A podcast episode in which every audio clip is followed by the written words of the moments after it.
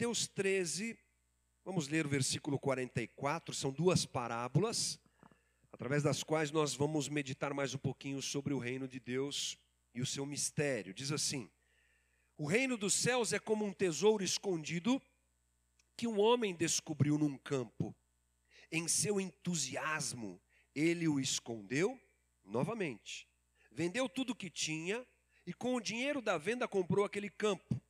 O reino dos céus também é como um negociante que procurava pérolas da melhor qualidade. Quando descobriu uma pérola de grande valor, vendeu tudo o que tinha e com o dinheiro da venda comprou a tal pérola.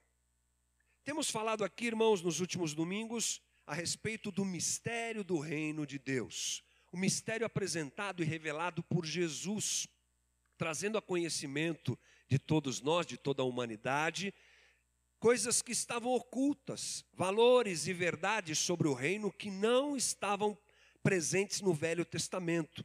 A gente não encontra essas coisas no Velho Testamento, já conversamos sobre isso aqui. A ideia verotestamentária sobre o reino de Deus é uma ideia de um reino poderoso, de um reino físico, de um reino, de um império praticamente, que viria, que dominaria tudo, que exterminaria os maus, levantaria os bons, e aí vai.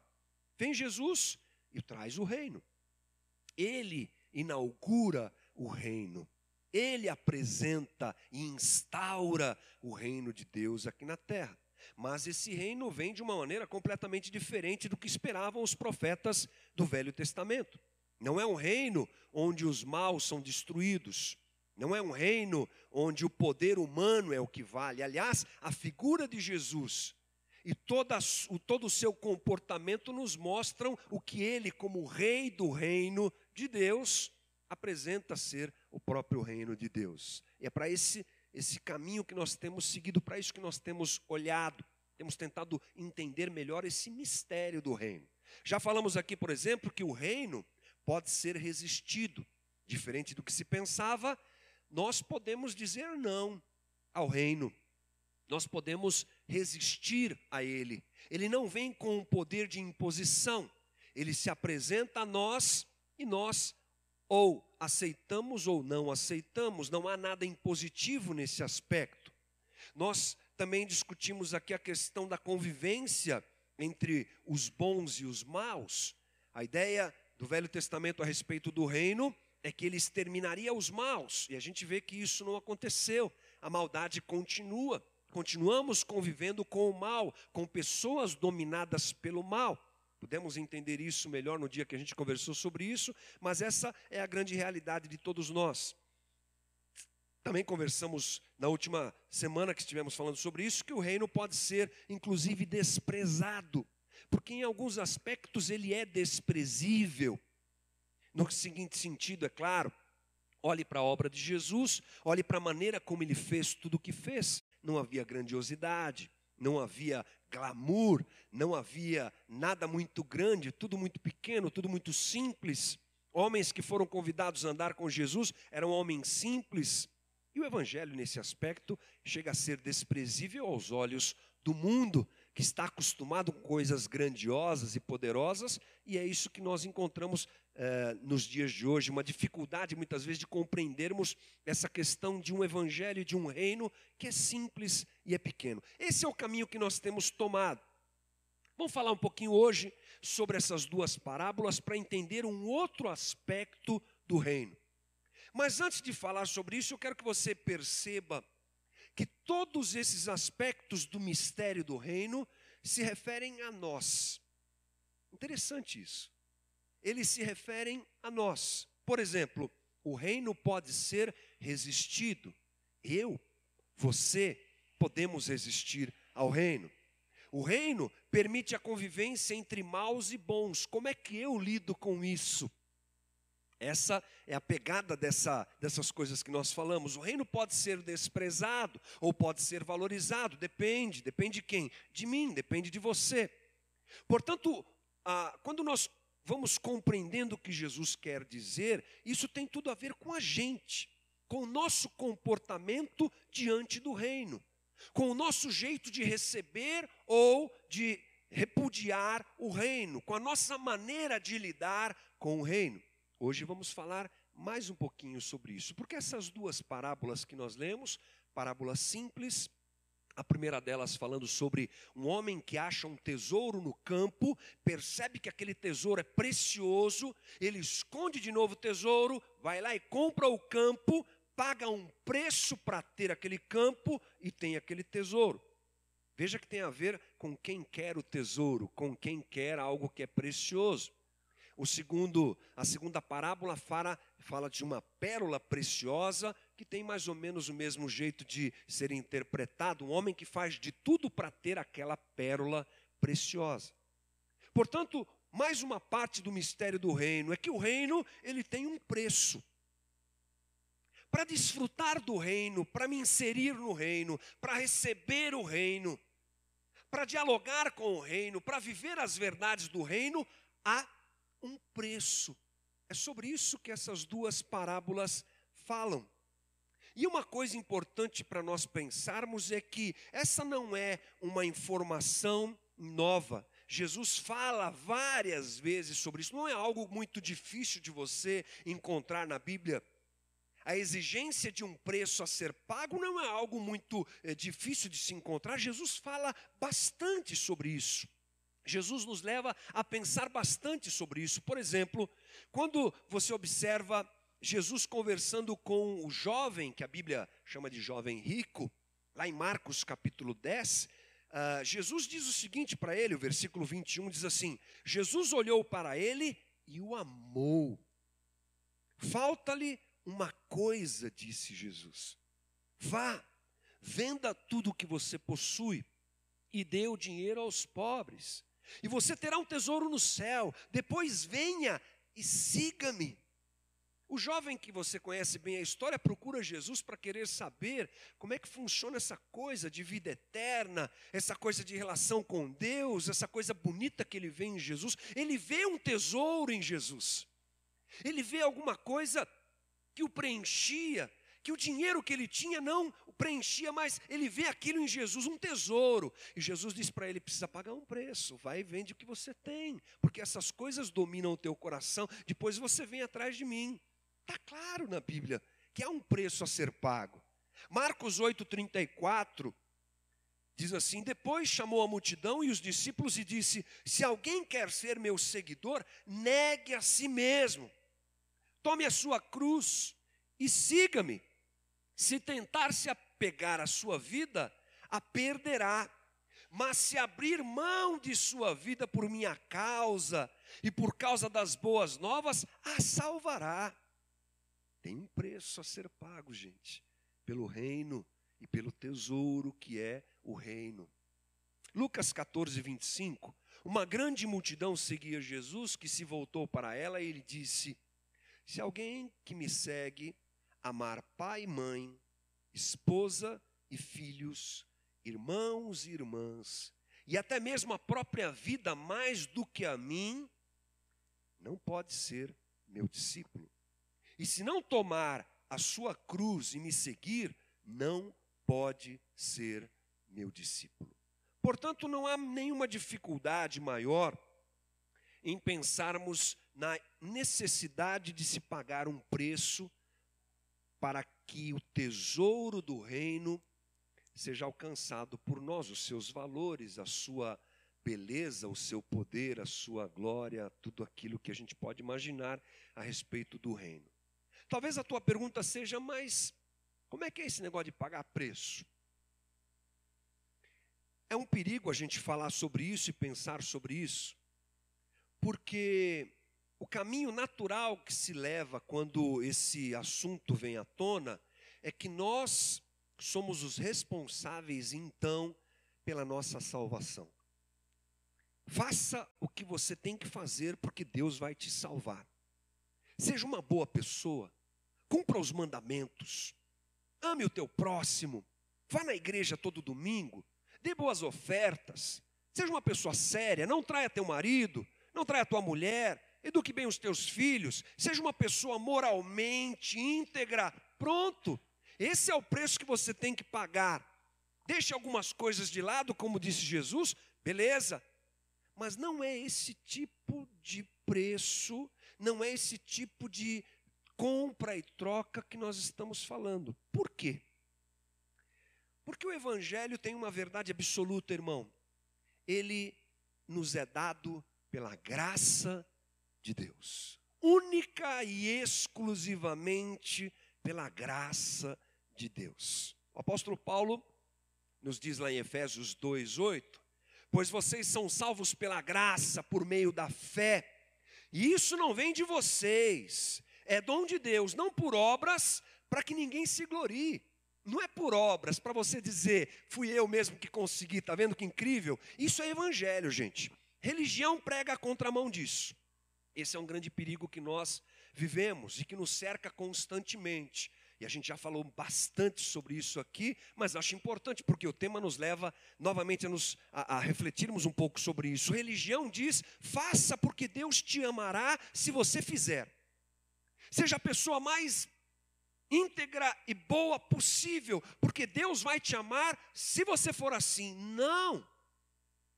Deus já me ama e Deus já te ama. Deus já nos amou, irmão. Se a gente o ama é porque ele nos amou primeiro, de João.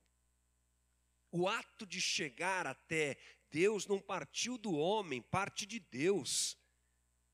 A distância entre nós e Deus é absolutamente incrível, mas Deus se propõe a nos procurar, nos buscar e nos amar. Portanto, eu posso dizer categoricamente para você: não há nada que você faça na vida que faça com que Deus te ame mais do que Ele já te ama. Ele já te ama, irmão. Não há nada que você faça que faça com que Deus te ame menos do que Ele te ama. Ele já te ama absolutamente, completamente, é, de uma maneira incondicional. Para a gente é meio chocante isso, né? Porque a gente está acostumado a se relacionar com as pessoas baseado no tipo de tratamento que a gente recebe delas. A gente chama isso de mérito. Se me tratarem bem, eu amo. Se não me tratarem bem, eu não consigo amar. É mais ou menos assim que funciona. A gente transfere isso para Deus. Mas não é assim que funciona. Deus nos ama. Aí talvez a tua conclusão seja aquela básica de todo mundo que ouve esse tipo de coisa. Beleza? Então, eu não preciso viver do jeito que a Bíblia diz que eu tenho que viver. Esse negócio está errado. Tem um problema aí, um paradoxo aí, um conflito. Se Deus me ama e nada do que eu faço vai mudar o amor de Deus, nem para mais nem para menos, uhul! É nós. Vamos embora. Que pagar preço, um abraço, Deus já me amou. Não, não, não. Aí entra a ideia primária do evangelho. É pela graça que ele nos dá a salvação. É pela graça que ele nos alcança, e nós obtemos isso pela fé, única e exclusivamente, como Paulo diz. Mas eu te pergunto, e a retribuição de amor a essa graça? Hum, então eu não farei, ou não deixarei de fazer para ter, eu já tenho em fé, eu farei ou deixarei de fazer para retribuir esse amor divino que me alcançou. Opa! Isso. É desse preço que Jesus está falando aqui nessa parábola. É desse tipo de preço que Jesus nos, nos alerta a ser necessário pagar pelo reino. É o meu, é a minha retribuição é esse amor divino é a minha entrega ao sacrifício feito por Jesus na cruz, é a compreensão da obra que foi feita na minha vida, é a percepção do valor incrivelmente impossível de ser pago por nós, mas que foi pago por Jesus. É o tesouro. É isso que a parábola me ensina e nos ensina. Tem um tesouro incrível. Eu reconheço esse tesouro e eu pago o preço por esse tesouro que me foi dado por Deus. Salvação é esse tesouro, gente. E o preço que eu pago é a correspondência que eu dou, é a resposta, é o jeito de viver que eu escolho ter para que eu possa de alguma maneira corresponder a esse amor divino que me alcançou. Graças a Deus por isso. Sabe por quê, gente? porque se fosse o contrário, todo mundo aqui estava mal demais. Porque se fosse por mérito, nenhum de nós seria capaz de adquirir a salvação. Então, graças a Deus que é pela graça. Pela graça sois salvos, não é? Como diz o apóstolo Paulo aqui. Então, nós podemos pensar que esse preço a ser pago é nós seguirmos o caminho de Jesus, os passos de Jesus. Seguirmos o trilho do rei do reino de Deus. Quem é o rei do reino de Deus? Jesus. Veja que coisa interessante, ele sempre diz isso às pessoas, nesses textos que nós lemos aqui. Vai, deixa o que você tem que deixar, vem atrás de mim. Adota o meu estilo de vida. Viva como eu vivo. Deixe as coisas para trás e ande como eu ando. Veja que eu entrei nesse mundo, estou aqui fazendo uma adaptação dramática, teatral, mas como se Jesus estivesse dizendo isso. Veja que eu deixei a minha glória para vir aqui, conviver com vocês, me relacionar com vocês e mais, morrer por vocês. Sigam esse mesmo caminho. Paulo confirma isso lá em Filipenses capítulo 2, a partir do versículo 5, quando ele diz para nós termos o mesmo sentimento que houve em Cristo Jesus, que se esvaziou, que deixou a sua glória e sai da eternidade, entra na história, no espaço, no tempo do homem, para nos ensinar todas essas coisas e nos mostrar o caminho e morrer por nós na cruz. Esse é o tipo de preço, então, que nós devemos entender ser necessário pagar na nossa relação com o reino, na nossa relação com as coisas de Jesus, com o reino de Jesus. O teólogo George Eldon Led diz assim: Nosso Senhor diz que o reino de Deus, embora tenha vindo, vindo em meio aos homens de forma humilde, é um tesouro cujo valor transcende todas as outras posses, como a pérola, cuja aquisição vale a perda de todos os outros bens. Eu fiquei pensando então que talvez o grande desafio que nós temos com relação a pagar o preço seja a compreensão do que nos foi dado. Ninguém paga o preço por alguma coisa que não compreende ser valoroso, valioso. Não é verdade? E talvez a gente viva uma luta constante entre deixar coisas dessa vida, abandonar valores que são importantes para nós, mas que não são importantes no aspecto de serviço a Jesus e ao reino de Deus. A gente vive nesse conflito coisas que a nossa natureza humana pede, coisas que a nossa natureza humana exige de nós. E por que a gente vive esse conflito? Talvez ele esteja presente na nossa caminhada sempre, claro. Essa luta, natureza humana e espírito sempre vai estar presente. Mas talvez tudo melhore quando a gente começar a perceber de alguma maneira a preciosidade do que nos foi dado. A preciosidade da obra de Jesus Cristo na vida da gente. E eu acho isso importante, gente. Porque às vezes a gente liga a chave do automático. E sabe como é que funciona a chave do automático, né? Você não precisa pensar para fazer, você simplesmente faz. Algumas coisas que a gente faz no dia a dia, elas se tornam automáticas. Por exemplo, você pouco pensa para dirigir. Quem aqui dirige não pensa muito para dirigir. Às vezes você troca a marcha, você não sabe que marcha que está. A sua mão vai, aí troca, acabou. Você vira, você vai. Às vezes você está andando no trânsito e não está pensando nem no que você está fazendo. É uma coisa louca que acontece com a gente. Por quê? Aquilo se tornou automático. Eu não reflito para fazer, mas eu faço. Quando você ouve um bom músico tocando, aquele cara que é virtuoso, puxa, como ele toca. Vou te falar uma coisa, ele não pensa para tocar. Ele já tocou tanto aquilo, seja qual for o instrumento que, que, que você quiser pensar, ele já tocou tanto antes, que ele já sabe fazer, então ele faz automaticamente. Assim é um atleta. Assim são muitas atividades que nós fazemos, a gente não pensa. E sabe de uma coisa, gente? A gente às vezes liga a chave do automático da nossa fé da nossa relação com as coisas de Deus, da nossa relação com o reino de Deus. Pá! Aperta a chave do automático. Vou na igreja domingo, tá tudo beleza. Chego, levanto a mão, oro, canto, cumprimento, ou, ouço alguma coisa, canto alguma coisa, que legal, que bacana, mas está no automático. Não tem reflexão, não tem compreensão. Não permite que aquilo entre dentro mesmo do coração, as coisas se tornam automáticas. Isso nos leva a um relacionamento religioso que impede que a gente perceba o quão precioso é o tesouro que o Senhor nos deu à disposição, a salvação e a obra que Jesus fez naquela cruz. A gente vai fazendo as coisas sem pensar, gente. A gente vai levando no baile, na vai da valsa, como a gente fala, e a gente não pensa nisso. Talvez seja importante então a gente se lembrar da palavra de Paulo lá em Romanos, no capítulo 1, versículo 16, onde ele diz: Pois não me envergonho das boas novas a respeito de Cristo, que são o poder de Deus em ação para salvar todos os que creem. Irmão, o Evangelho é precioso.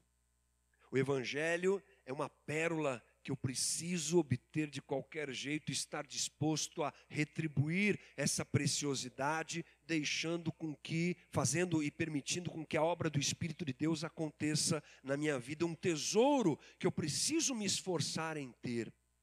Então vamos falar rapidamente, gente, sobre o valor do Evangelho de Jesus Cristo para nós. Primeira coisa que eu posso te dizer é que o Evangelho é a solução da dívida que você e eu não poderíamos pagar de jeito nenhum. Tem gente que não consegue dormir quando tem uma dívida, né? Quando chega aquele papelzinho do banco, é um desespero, é uma coisa louca. Não é nada bom você ficar devendo. Algumas pessoas lidam melhor com isso, outras não, mas sempre é incômodo de alguma maneira. Pense numa dívida que você não poderia pagar. Pense numa dívida impossível de ser paga. Não, não, deve ter um jeito de pagar essa dívida. Só se você morresse. Esse era o único jeito e a única maneira de se pagar essa dívida. A dívida do pecado que recai sobre a humanidade. A dívida e o preço que deveria ser pago era um preço de sangue. O Evangelho, irmão, é o tesouro nesse aspecto, porque solucionou essa questão que nós não poderíamos solucionar. Paulo diz lá em Colossenses 2,13: Vocês estavam mortos por causa de seus pecados e da incircuncisão de sua natureza humana.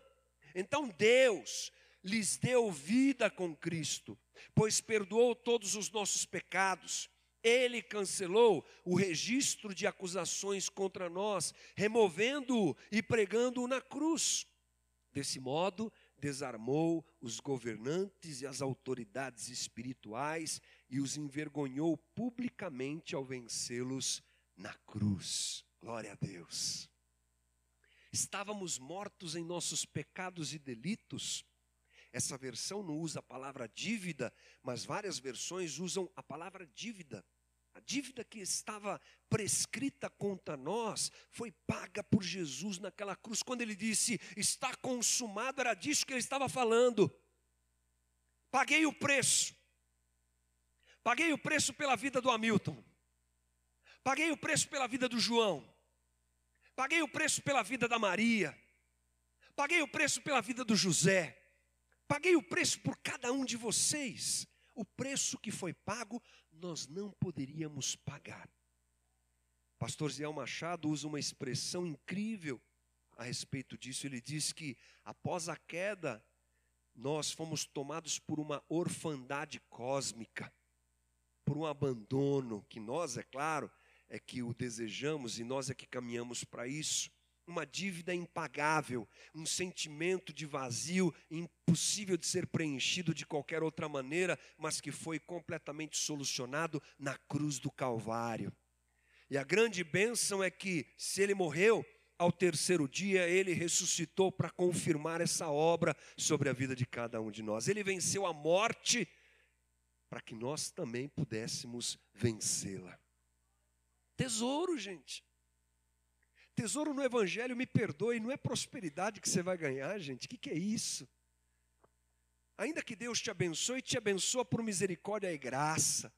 Tesouro do Evangelho não é essas tranqueiras que a gente tanto ouve. Isso é tesouro do Evangelho, dívida impossível de ser paga, paga pelo sacrifício de Jesus naquela cruz por todos, por todo aquele que nele crê, não pereça, mas tenha o que, irmão? A vida eterna. Glória a Deus por isso. Outra coisa incrível é que talvez você pense assim: ah, mas isso aí não afeta muito a minha vida hoje, não entendo muito bem como é que funciona isso. Tá bom. Vamos trazer então essa ideia de valor do Evangelho, do reino e da obra de Cristo na cruz para o chão da vida. Para a gente falar sobre isso, a gente precisa se lembrar que a obra de Jesus Cristo, o tesouro que Ele nos dá, resolve as questões de relacionamento que nós vivemos hoje e agora. Às vezes eu sei que quando a gente fala sobre obra de Jesus na cruz, eternidade, vida eterna, é uma coisa muito distante. Então tá bom, vamos colocar o pé no chão, vamos pensar no aqui e agora, vamos. Veja você, quando o homem rompe a sua relação com Deus, ele rompe a relação com tudo que está ao seu redor. É basicamente isso que acontece. Uma ruptura, uma quebra de relação entre Deus e o homem, que se dá também entre o homem e o homem, e o homem e a criação três esferas atingidas diretamente pela queda. Como é que se resolve isso? A obra de Jesus na cruz resolve isso. A obra de Jesus na cruz coloca as coisas novamente no seu lugar. Por isso que Paulo chama Jesus de segundo Adão. Já ouviu essa expressão? Ele fala assim: que mediante o primeiro Adão entrou o pecado e a morte no mundo. Mas o segundo Adão vem corrigir todas as coisas, vem transformar todas as coisas. E essa obra, ela não acontecerá, ela já está acontecendo, irmão. Deus já está colocando o seu reino em funcionamento, já está entre nós. Quando eu olho para Jesus e o sigo, quando eu aprendo os seus valores, eu estou vivendo dentro do seu reino, e nesse reino, a restauração dos relacionamentos acontece. Quero te ensinar uma coisa que eu aprendi um tempo atrás e que me fez compreender melhor essa situação. Quando a gente pensa em relação homem com Deus, homem com homem e homem com a criação, quando está presente o pecado, essas coisas estão é, bagunçadas. Então, quando a gente não tem a percepção, a cosmovisão do Evangelho na nossa vida e os valores do Evangelho na nossa vida, a relação nossa com essas três esferas que estão ao nosso redor, que fazem parte da nossa vida, são deformadas. As pessoas que não conhecem o Evangelho se relacionam com Deus de um jeito esquisito. Às vezes querem que Ele os sirva, não se colocam como servos, querem que Ele os sirva. As pessoas têm dificuldade para se relacionar com o seu próximo. As pessoas têm dificuldade para se relacionar com a criação, exploram a criação, arrebentam a criação. O Evangelho coloca tudo isso em ordem. A obra e o tesouro da obra de Jesus Cristo na cruz coloca essas coisas em ordem. Então, a primeira coisa que você vai aprender comigo hoje, levante a sua mão assim, ó. Não é High Hitler, não, e nem é eu declaro, não, é só assim, ó. Isso. Agora para o meio, e agora para baixo. Fácil, né? Então, olha como é fácil. Dentro da ação do Evangelho, a gente aprende que a nossa relação com Deus é assim. A gente está aqui e Ele está lá em cima.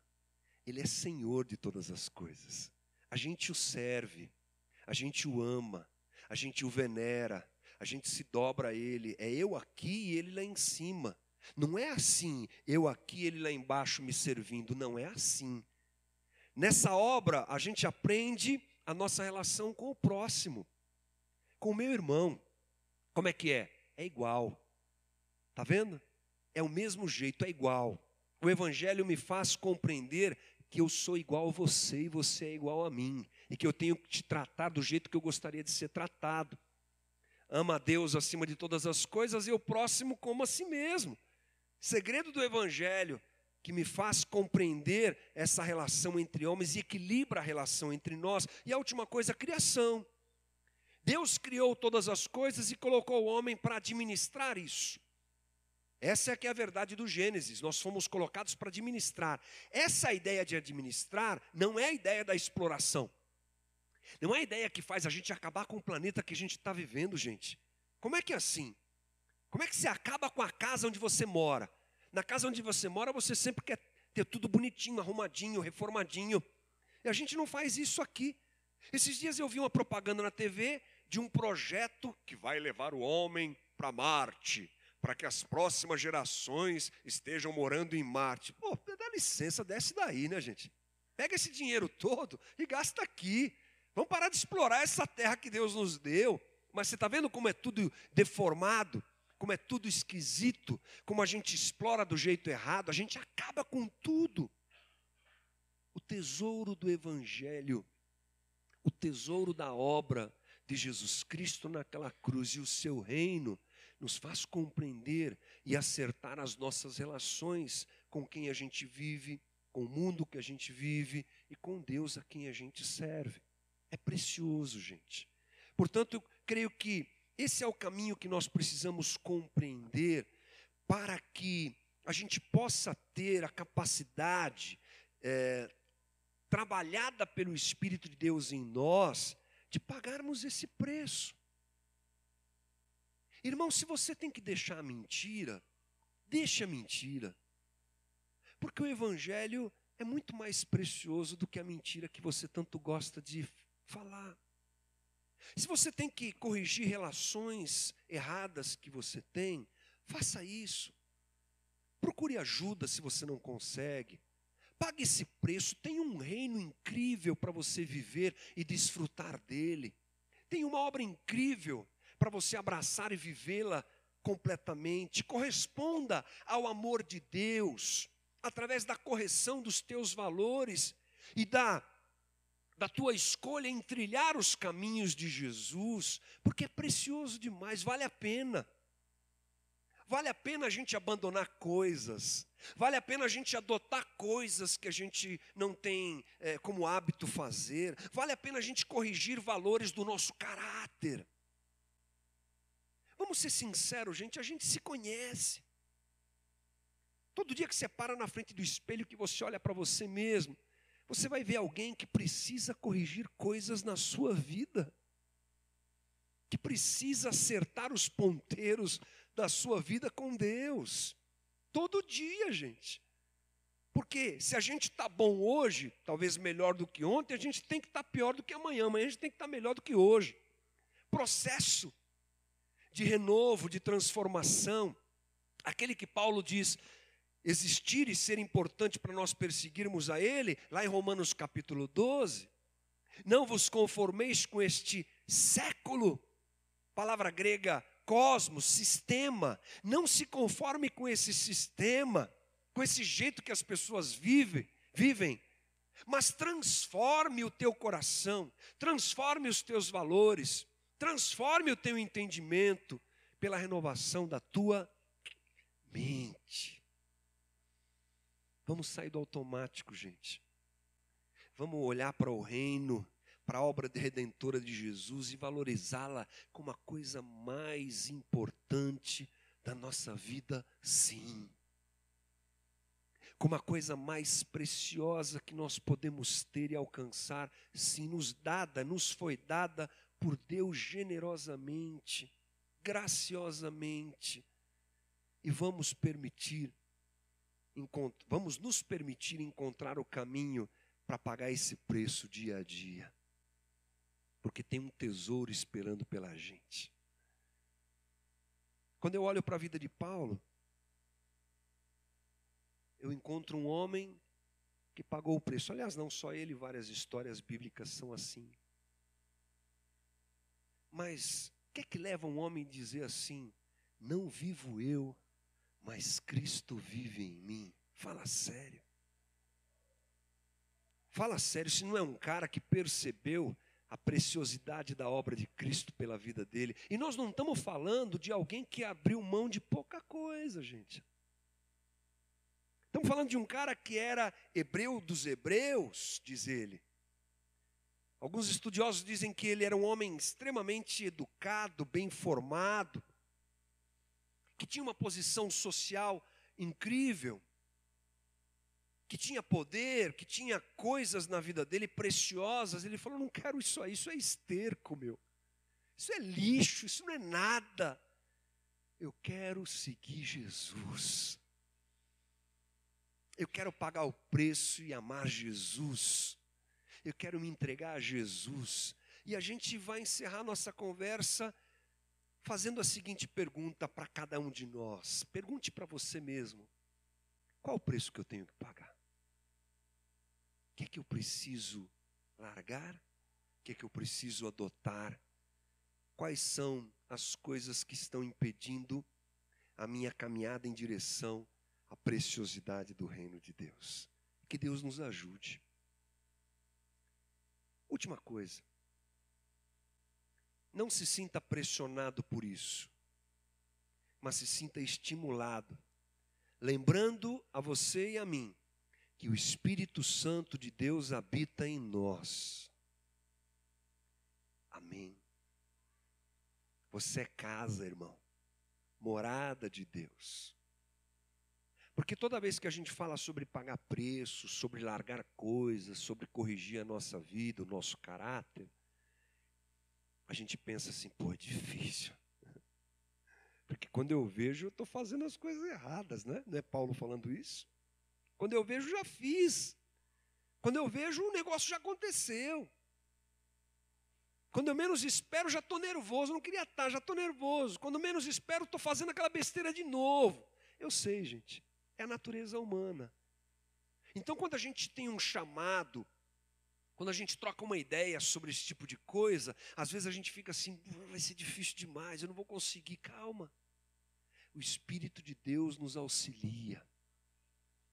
Pode dobrar o teu joelho mesmo, irmão, e pode pedir: Deus, me ajuda, que essa parada é difícil, esse negócio é complicado, mas eu creio que o Senhor vai me ajudar, e eu quero te dizer: vai te ajudar mesmo e vai te dar graça e vai te dar força. E o corpo está aqui para te ajudar, para nós nos ajudarmos.